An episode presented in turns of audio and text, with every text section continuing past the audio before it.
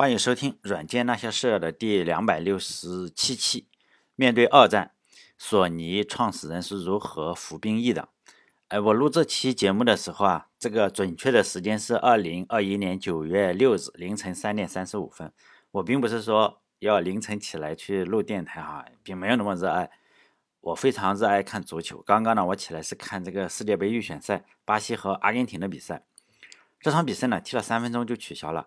就是正踢的比赛啊，突然进来了一个傻逼，然后据说是这个巴西的卫生部门的官员啊。说实在的，我这是第一次见这个巴西巴西的官员，真的一个小胖子，妈的，可能全世界的官员都差不多这个样子，胖的像头猪，一看就是一肚子肥肉，还很拽。当官的不都很拽吗？很拽的样子，还跟这个奥塔门迪啊互相这个推搡。说实在的，如果奥塔门迪想打他的话，一拳就能把他的肚子里的肉都打出来。这个官员啊，就是说这个阿根廷有四名队员，你来自英超嘛？然后按照巴西防疫部门的要求啊，这四名就是英超的球员不能上场，就先隔离十四天。哎，我看了这么多年球啊，从来没有看过这么逗的国家队比赛。这种事情啊，早就应该在场下就搞定了，是不是？非要等到比赛开始之后啊，你就耍威风嘛？这个官员的作风，肯定是在黑龙江职业技术学院当过女工部的部长。这个巴西的足协啊。巴西足协确实比较弱，巴西足协他要跟呃英格兰的足协还有这个协调不好，人家阿根廷的足协就协调好了，巴西的协调协调不好，包括从英格兰都协调不好，真的很蠢。这个巴西就说那也可以，巴西足协说可以踢，然后巴西的卫生部门不同意，就这两个部门互相扯皮嘛。哎呀，就我我认为啊，你这个三分钟可能就是谈一下，应该。还可以继续踢，结果这比赛直接取消了。为了看这场球的话，我是早早的起来了，然后洗了个冷水澡呀，清醒一下，还冲了一杯。说实在，我从几乎从来不太喝咖啡，这西方的饮料什么，我也不太爱喝。据说可以提神，还冲了一杯先灌进去提提神。结果呢，你就只看了三分钟，就喝了又喝了咖啡，肚子里又一肚子火，哎，又洗了冷水澡，反正非常的清醒，又没看成比赛。就就想找人打架嘛，就躺在床上想找个人打架，但是我老婆又不是球迷，不看足球也不打架，所以呢，我只好起来找点事情做嘛，就录个电台。非常，我非常希望国际足联介入比赛，最轻啊，你要判巴西零比三负，最好呢禁止巴西十年不能有主场比赛，根本就太扯淡了，是不是？非常扯淡。哎呀，继续讲这个索尼哈，讲按常规的话，这一期是应该讲史记的，是吧？但是。哎呀，这你这个心情不好是吧？你刚刚看球，再来再去讲讲索尼好了。就我们都知道，索尼是战后建立的公司，建立的时间呢，就是在一九四五年十月。日本投降的时间是一九四五年八月十五，也就是说呢，很很短，是不是一个多月就开始要建索尼了？就是一九四五年八月十五，就是我们这里很少庆祝了，就是不这么盛大了，嗯。不是农历的八月十五，阳历的八月十五，就前几天，我看这个也不太清楚。在这一天的话，日本的天皇叫昭和天皇嘛，然后在广播里就宣读了这个大东亚战争终结之诏书。这个天皇的声音啊，就在日本称之为御音，或者称之为鹤音啊，不知道鹤什么叫法哈，咱没见过鹤，没听过鹤叫。就有有兴趣的话，大家可以搜搜，呃，这个网上有，就是日本昭和天皇。真的很难听，他的声音真的很难听，就像是重感冒了、重感冒了一样，这个鼻子不通气啊。如果他做电台的话，就是仅仅说这个声音的话，挨的骂肯定比我多。就现在，因为我声音也不好听，是吧？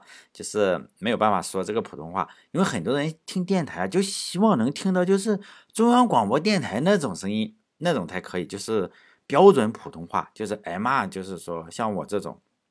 哎呀妈！当然也有是在网络上的原因，在网络中这个人是比较能放飞自我嘛，就是你稍微有一点缺点，他就骂你。如果在现实中，说实在的，我也是过了很多年嘛，在现实中没有人说，哎，你说话这么难听，我就准备打你一顿或者骂你一顿，就是说。现实中的人不这样，他也不认为你说话难听，但是他本身说话可能也不好听，因为很少有人说话是按照中央广播电台那种声音说话。你现实中那样说话，可能大家就觉得，哎呀，好像这个人很怪。但是你在网上录电台，你如果又不会说普通话，可能就不大行，是吧？就战争呢，二战战争已经离我们远去了啊！我真心的希望就是人类啊长点出息，不要发动任何战争。当然了，除了一小部分网络好战分子，我们要知道中国有很多的网络好战分子，总是遗憾啊自己没有出生在什么年代，没有出生在战争年代，他对战争啊有十二分的好奇，就每每谈起战争来，他总觉得哎，如果他出生在二战，东京啊都已经被他轰炸了；如果他出生在汉朝。就就就会痛恨为什么匈奴这么少是吧？不够他杀了。其实呢，他可能出生在二战的话，可能被一颗榴弹就打死了；出生在汉朝的话，很可能也没有到战场就饿死了。我们可以看看古人写的诗啊，呃，比如说杜甫或者是什么唐朝的，比如说“可怜无定河边骨，犹是春归梦中人”，就有可能人死了，然后死在无定河边，成了骨头了。当时又没有电话，又没有微信，没有办法拍个照片。给你家人看，就是你家里的老婆情人啊，还可能认为你还会回来。就是杜杜甫也写的，就是车辚辚，马萧萧，行人弓箭各在腰嘛。什么爷娘妻子走相送，尘埃不见咸阳桥。牵衣顿足拦道哭，哭声直向干云霄。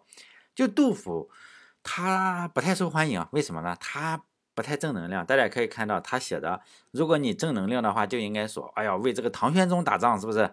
呃，他是这一段应该是写的为唐玄宗打仗，为唐玄宗打仗。哎呀，大家都应该是说，我还保证回来啊，或者是什么，应该是喜气洋洋的样子才对，是不是？但是显然这里是什么？爷娘妻子走相送，然后尘埃不见咸阳桥，牵衣顿足拦道哭，哭声直上干云霄。也就是说，在古代打仗也是不是古来征战几人还呢？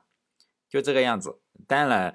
呃，过了很多很多年之后，我们再来看这个杜甫写的这个战争啊，基本上都是发生在什么地方？就唐玄宗那时候打仗发生在什么地方？山西，就挖呃煤老板这个地方，山西，还有陕西，就陕甘宁嘛。山西加上陕甘宁，还有就是青海那一片地方，现在属于中国的一部分了哈。就诗里毕竟写了叫“君不见青海头，古人呃古来白骨无人收”。当然，立场不同的话，现在就有很多人说，哎，那个仗打得好，如果不打的话会怎么样？哎，这个样子，就给唐太宗也好，还是唐玄宗也好，汉武帝也好，就洗地嘛，说他们打仗是被迫的。其实呢，这几个人互相之间是看不上的。比如说唐太宗就看不上这个汉武帝，毕竟你打了一场战争，把全国人口打没了一半，你你的理由是我如果不打的话，人家就来屠杀我。实际上。你打了，你把全国的人口屠杀了一半，叫史书记载嘛？师出三十余年，天下户口减半，就一个灭霸嘛。哈，我们现在想想，灭霸，灭霸不就是想想旨一打，人口减半？也就是说，这个汉武帝就是真实版的灭霸哈。哎，我就问你，你喜不喜欢灭霸？死谁不不好说，是不是？但他这个汉武帝这个灭霸，反正他想想肯定死不到我是吧？死其他人没关系。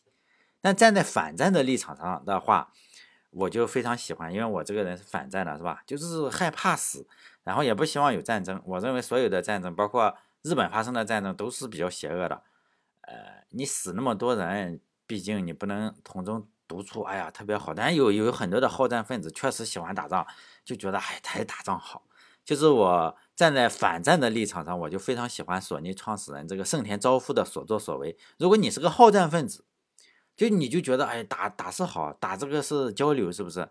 很多年之后你也可能觉得中日战争哎呀是好事是不是？很多年很多年之后啊，比如说你现在很多人就觉得哎呦这个汉武帝打山西是好不是汉武帝唐玄宗打山西是好事打陕西是好事，就这个样子嘛。很多很多年之后，比如说一千年之后，很可能有人就觉得日本发动这个战争真是好事。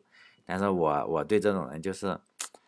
无语是不是？最好不要听我的电台是吧？你如果你是好战分子的话，是那种不用马革裹尸，什么可能就是无定河边骨的那一类人，你可能就是不喜欢盛田昭夫。为什么呢？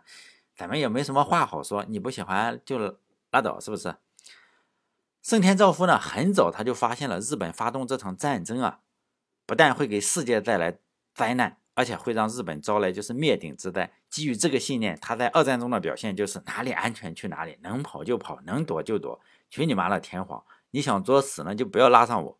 他在二战之中啊，距离前线最短就有几千公里，他不上前线，他有各种方法不上前线。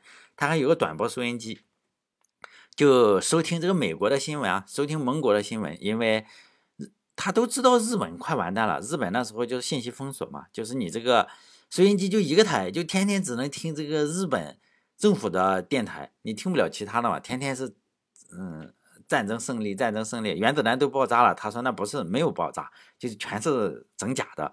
但是这个盛田昭夫呢，他有这个能翻墙是吧？就是能够有这个微波，就是。全频的电台，他有一个这样的收音机，然后他也听得懂英语，所以他都知道这个事情。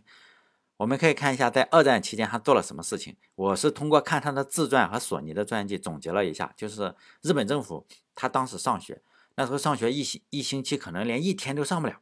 为什么？你要干活，你要干活造这个东西，比如说他他的老婆，呃，他的老婆给做这个飞机的机翼，就是做木工啊。那时候日本的就木工的。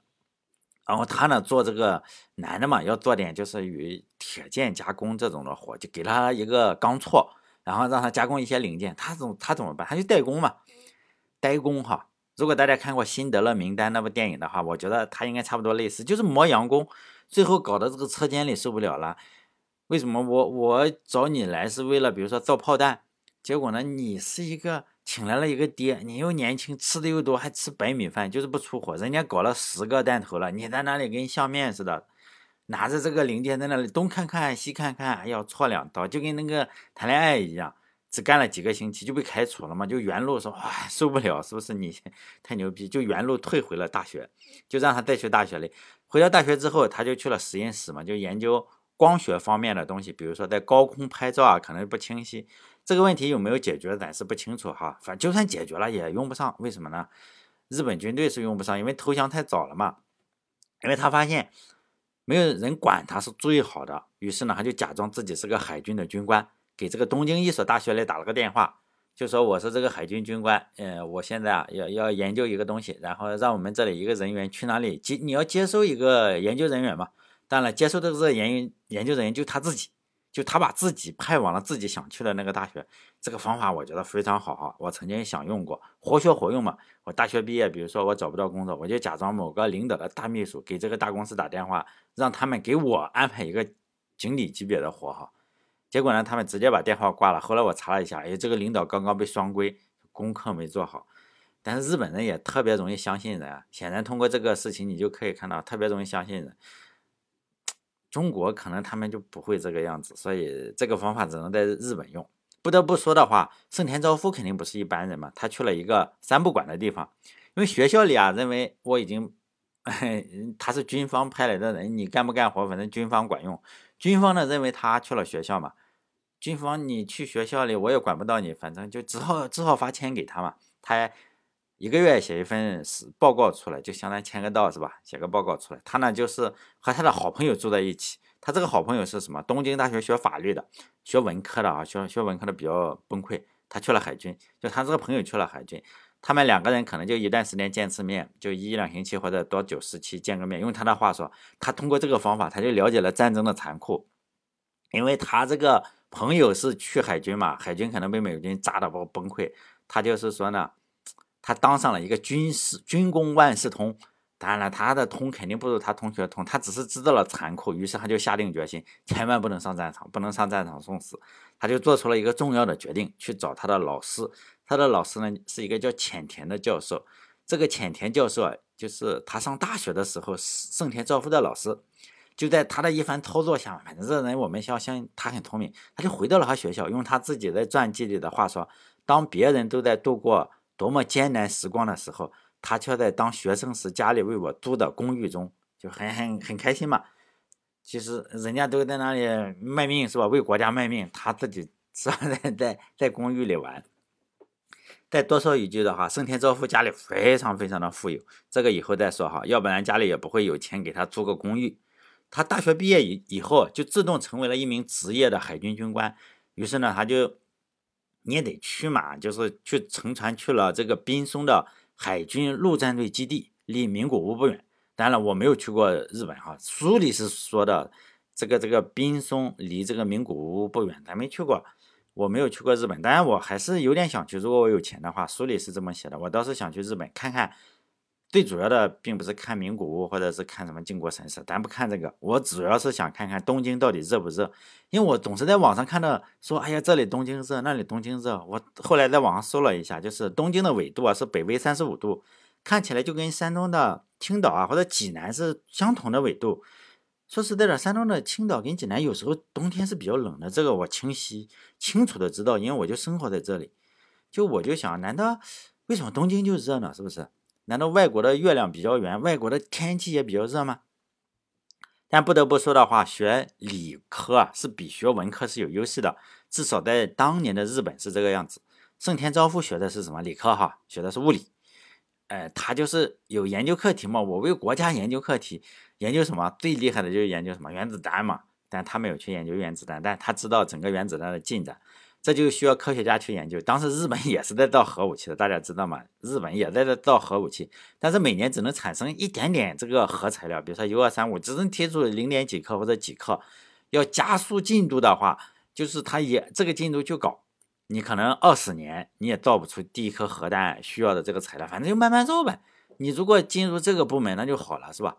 我这个是二十年发展计划，哎呀，你就在里面待一辈子，其实。很多国家有这种的，有这种五十年发展计划，你就整这种五十年没有没有效果的，比如说你整一个，呃，什么量子量子穿越这种东西，就是说我这个研究啊是做量子穿越，不用做宇宙飞船，直接穿越到这个土星上，或者直接穿越到火星上，那国家你投钱吧，是吧？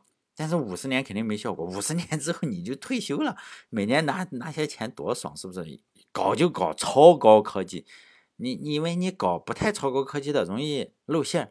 当然，这他没有去研究这个核武器哈，日本当然也没有造出核武器来。我们要活学活用。学理科的话，你是可以在日本的话，当时是可以逃逃过这个服兵役的。像这个盛田昭夫就逃过了，他学理科嘛。他比较倒霉的是他弟弟。还有他那个同学，他那个同学学法律去当海军，他弟弟是学什么经济？经济也不行啊。他这个弟，他有两两个弟弟，一个妹妹哈。等会儿我再讲。他这个小弟弟啊，叫什么？二弟 哈，他这个二弟叫盛田和昭，他是经济嘛，学经济，你又不能当经济学家，只能上前线去打仗。他弟弟被分配去开这个双引擎的夜间轰炸机，比较幸运的是，这种飞机不是那种零式战斗机啊。在二呃，就是日本快要投降的时候，这个零式战斗机。培训几天就上天，就是开着干什么呀？你开着去撞船，就是零式战斗机，外号零式打火机，一枪干爆，就这种样子。飞行员的作用就是这个人肉 GPS，就撞美国的水面舰艇，号称神风飞行员。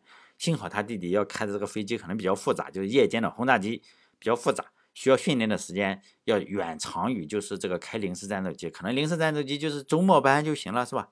读夜校就可以，但这个可能要。读个预科班，再加上是吧，三加二这样。结果呢，还没毕业，日本又投降，所以他哥俩是比较，他哥仨都比较幸运。当时在日本不想当兵的话，最好的方法是什么？就是读理科。像这个盛田昭夫读的，他是普通大学哈，就是这个大学里读的理科，你要申请一下才能不当兵。当然了，也不是很普通，大阪大学也很厉害的。他想上其他的可以，但他的成绩不是很好。他的传记里讲他成绩不是很好，尤其是呃。文科类的不太好，就是语文 不能叫语文，日语是不是？他们也有日语，我觉得日本也应该学日语，是吧？结果他读的是什么？如果他读的他读的是大阪，如果他读的是东京帝国大学的话，东京帝国大学有一个非常非常出名的学，嗯，叫什么科吧学院吧，哈，叫第二工学部。如果当年你是考上了这个地方，东京大学第二工学部，就不用担心当兵的问题了，肯定是不用上前线。而是给这个日本帝国主义是吧？造这个武器啊，可能造核武器，造这个飞机，就是做科研的。因为你是吧？科技是第一生产力嘛。你你总要有人，你不能让所有人都上去当兵啊！当兵才杀几个人？你用这个核武器，刚刚呢像这个是不是长崎、广岛这个日本人，这个一下子就死很多嘛？但实际上，他如果考入这个东京大学第二工学部，你就可以研究这个。结果这个。战后啊，这个学院最后还是被美国的停办了。为什么呢？这个因为出了很多的，这里是没有被追究的。这里这个第二工学部毕业的人没有被追究，但是这个第二工学部有一个外号叫做“战犯学部”。为什么呢？这里出战犯嘛，为什么他造这个东西嘛？造这种杀人武器。战后这个第二工学部的人虽然被停办了啊，但是混的都风生水起。日本刚投降几年，可能就是你这个比较受压抑嘛，这个工学第二工学部就有点士气低落。但是没想到过了几年，朝鲜战争又爆发了嘛。朝鲜战争爆发之后，日本又马上受到重用，这些人才就马上受到重用嘛。第二工学部总共毕业了两千多人，每个每个人都有名字，大家可以去网上搜哈。总共毕业了两千多人，著名的校友几乎覆盖日本所有重要的公司。我说的这里著名的校友，就是仅仅是代表当上了公司的 CEO 这种级别的，或者创始人这种级别的算著名校友。如果你说我去打工啊，去那那种不算是吧？九九六你去九九六上班，那就不算著名校友。我仅仅说几个吧，比如说富士通大家知道吧？富士通的社长山本卓真就那里毕业的。日产哈，日产汽车在中国这边也有日产日产汽车的社长。就九米峰，他也是，还有就是三菱的社长，三菱咱们都知道哈，三菱叫近藤健男，还有日立，呃，日立就是那个日立，那个呃科高科技，还有个日立那个就是叫山田山田盛茂，还有马自达，马自达汽车哈叫山本守之，这几个都是这里这个这个战犯学部毕业的，哎，我就不多举例了，反正这个战犯学部确实不一般。再来说这个盛田昭夫，他还有个小弟弟，说了一个弟弟了哈，还有个小弟弟，就是日本是没有计划生育的，他妈妈生了，呃，兄弟三个，再加上一个妹妹，他的妹妹叫盛田菊子，盛田菊子当然没什么好说的，但她嫁了个老公，她嫁了一个那个人叫做和富，这个和富是盛田家的邻居，就是隔两栋，隔两个。别墅吧，哈，他们家都是住的超大的别墅，就隔两个别墅，反正都是同一个富人区长大的。这个和夫跟这个盛田菊子是青梅竹马这一类的。他毕业于东京大学，就是这个和夫啊，哈，娶了菊子之后，他就和这个盛田昭夫一起建立了索尼嘛。这个人也是索尼的社长，就是大家可以看有个叫和夫的社长，一九七六年当的这个索尼的社长。这个留在以后一再说哈，很厉害，是他的妹夫，相当于他的妹夫，也是个牛人。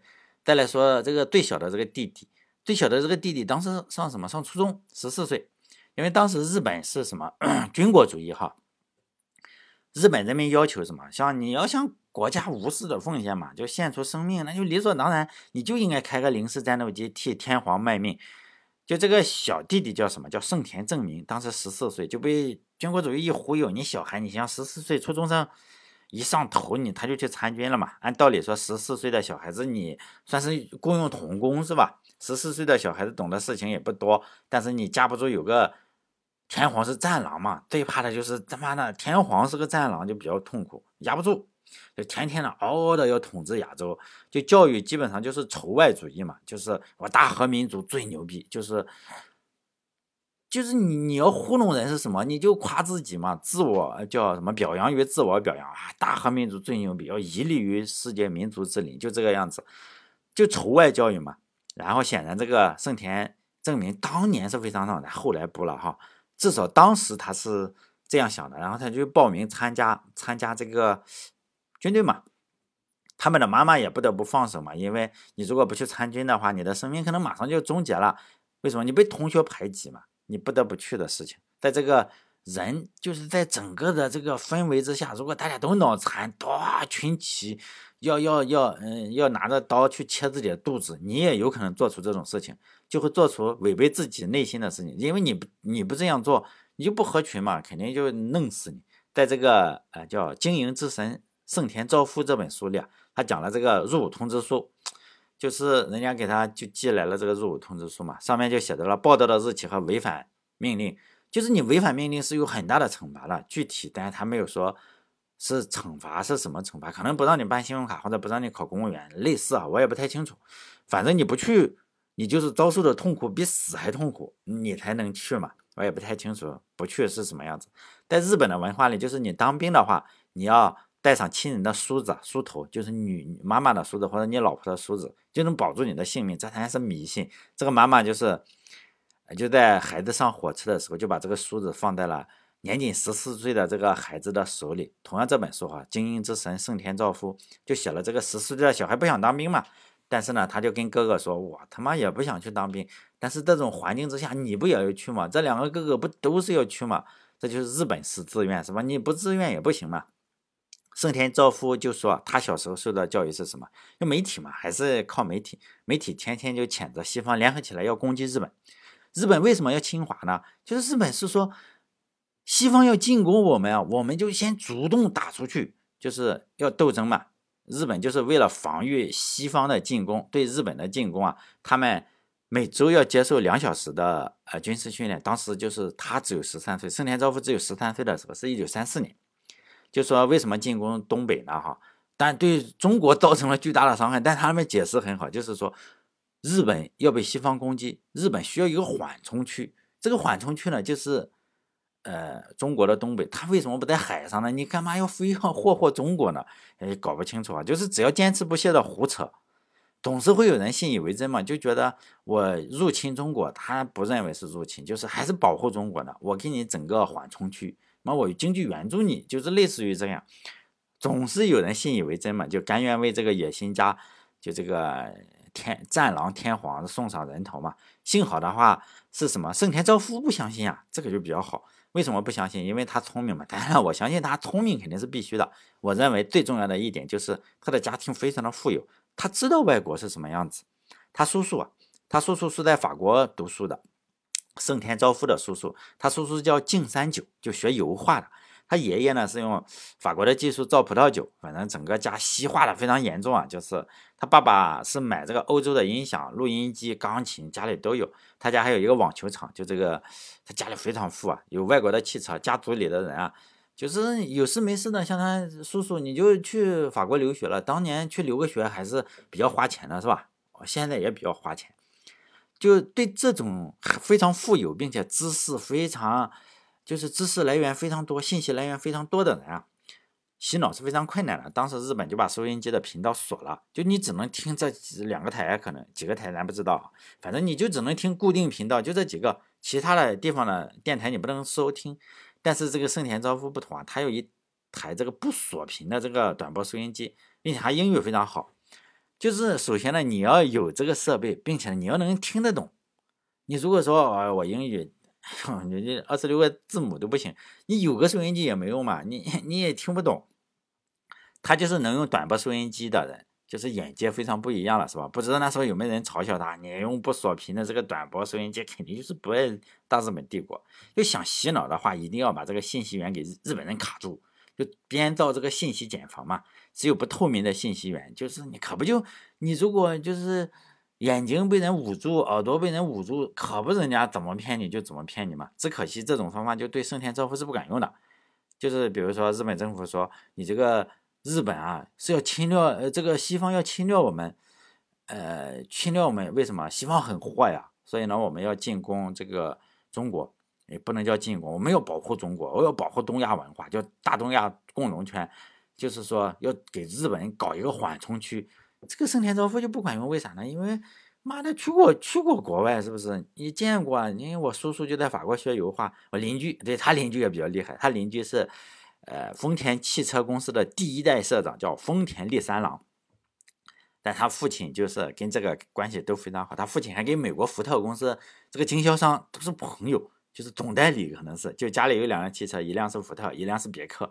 那个年代非常的富有。就盛田昭夫也是从从小就出国旅游嘛，来过这个，来过东北，他来过东北，去过朝鲜，去过很多的地方。然后他发现哇，那里的人被日本欺压的不行，他就觉得 日本这么坏，就这个样子。见过世面的事情，他就不容易受到骗嘛，不容易受骗。就军国主义，实际上他最害怕真相嘛。你只要了解了真相，这些谎言也就不值得一提嘛。军国主义最终的目的，它实际上是让你心甘情愿的送上自己的脑袋，为天皇效忠。我们可以看日本的人最后，哎，那个那个有一个日本天那个军神打那个日俄战争的那个军神叫什么？最后不是天皇死了，他跟他老婆哇，一个拉肚子，一个上吊，哎，然后自杀了，搞成了军神。然后他儿子还死在了中国这边，我忘记名字了哈，这还是日本人名字记不住，就是。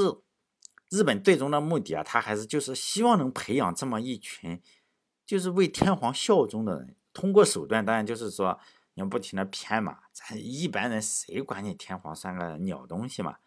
就欧美就是你要人家要欺负我们日本了，天皇能保护你，实际上 天皇啥也没保护，反而天皇让日本遭受了巨大的损失，挨了好几颗，挨了两颗原子弹，东京还被炸了，各个地方被炸了。就人类没有见识的时候是非常容易的恨另一群他从来没有见过面的人，呃，这个总觉得哎那些没有见过面面的西方人啊是要来欺负日本人。对战争的来说，这个盛田昭夫不同，他对这个天皇认识的很深刻，他就他说这个天皇是个懦夫嘛，他说这个包括懦夫在内的任何人都可以发动战争，因为这个他就说懦夫在内的任何人都发动战争，但是你想要结束战争的话，却需要得到胜利者的同意。就你最后你结束不了，为什么？因为欧美他妈按住你使劲干，最终呢，人家要同意了，你才能结束战争。好，这一期就到这里，下一期的话，我们来讲讲这家富豪他的家庭状况，真的是富豪，超级富豪。呃，最后希望大家关注我的微信公众号，叫“软件那些事”啊，六个字哈，“软件那些事”。好，这一期到这里，再见。